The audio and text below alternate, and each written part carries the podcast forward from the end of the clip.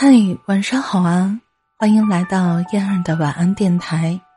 今天的你过得还开心吗？愿我的声音可以陪伴你每一个夜晚。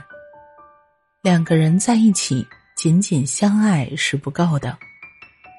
为什么我们常常会在看爱情电影时落泪？比如说《夏洛特烦恼》，比如《我的少女时代》。或多或少的，都是因为我们也曾经经历过与电影画面类似的场景，因为感同身受，才会使得心底最柔软的神经被碰触而潸然泪下。谁都期待自己能拥有一段美好幸福的婚姻，希望那个每日陪伴自己左右的人，刚好是与自己很相爱也很契合的人。但是呢，生活总是很多的无奈，特别相爱、特别合适的两个人，却往往无缘一同前行。纵然内心无比疼痛与遗憾，过了许久许久，却依旧无法忘怀那时那刻深爱着的美好的感觉。也许只是因为。现实中拥有不了那样简单纯粹的感情，所以心底才越发怀念曾经深爱过的感觉。有朋友曾经问我：“你说男女两个人在一起最好的状态是什么样的呢？”是啊，两个人在一起最好的状态到底应该是什么样的？也许就是两个人在一起觉得安心相处舒服。在一起有很多的话说，即使相对无言，也觉得不无聊。也许就像过马路时，你习惯性的牵起我的手，把我拉到马路内侧，自己走在马路的外边儿。也许就像你看球赛时，我陪在旁边一起观看。也许就像是看出你不开心时。我安安静静的待在一边，不去打扰。也许就像知道你没有带伞，在你回家到的车站为你送去一把雨伞。也许只是在做饭时特意为你做你喜欢吃的菜。也许就像你看到觉得我会喜欢的东西，特意买下来给我。也许就像你一回家时跟我说个没完没了白天的状况，就像钱钟书和杨绛在一起时那样，安心，并且彼此信任依赖，那是我所认为的恋人或者是夫妻之间最理想的状态。钱钟书生活上很有童趣，事事依赖杨绛。遇到开心的或者是不好的事情，都要缠着杨绛跟他分享。也许对于杨绛来说很欣慰，而不是觉得像在照顾孩子一样累人。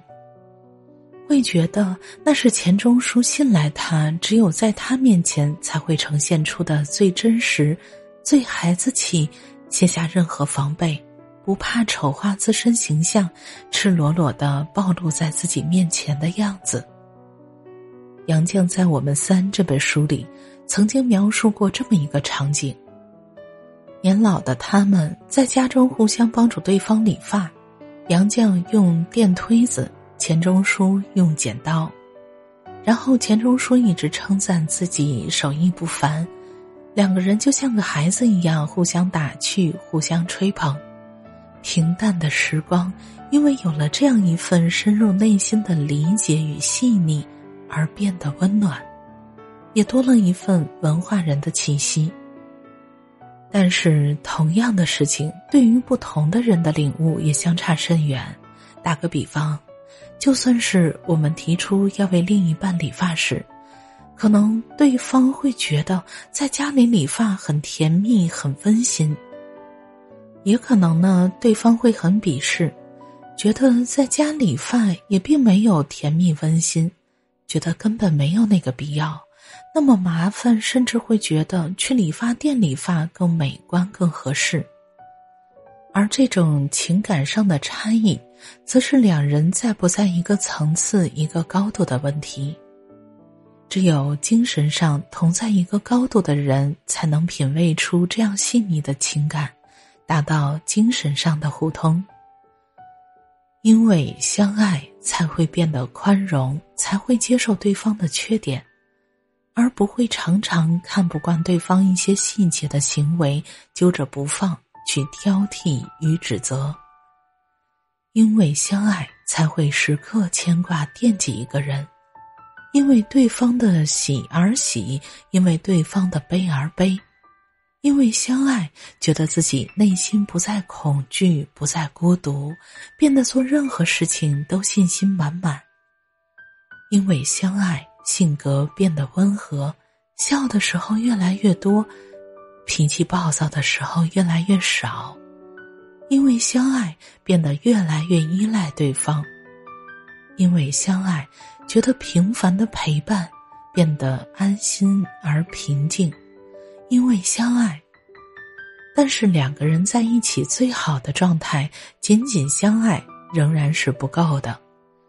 除了相爱，还有共同的语言、共同生活理念，能互相进步与督促，互相学习对方感兴趣的东西，生活习惯一致，领悟和理解力相通。